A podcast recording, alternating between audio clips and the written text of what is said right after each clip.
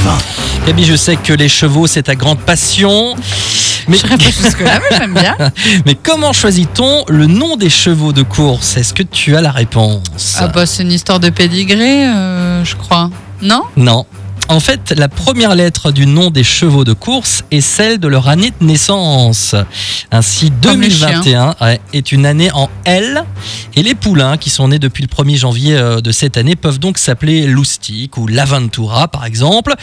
Ensuite, le nombre de lettres du nom de cheval est limité.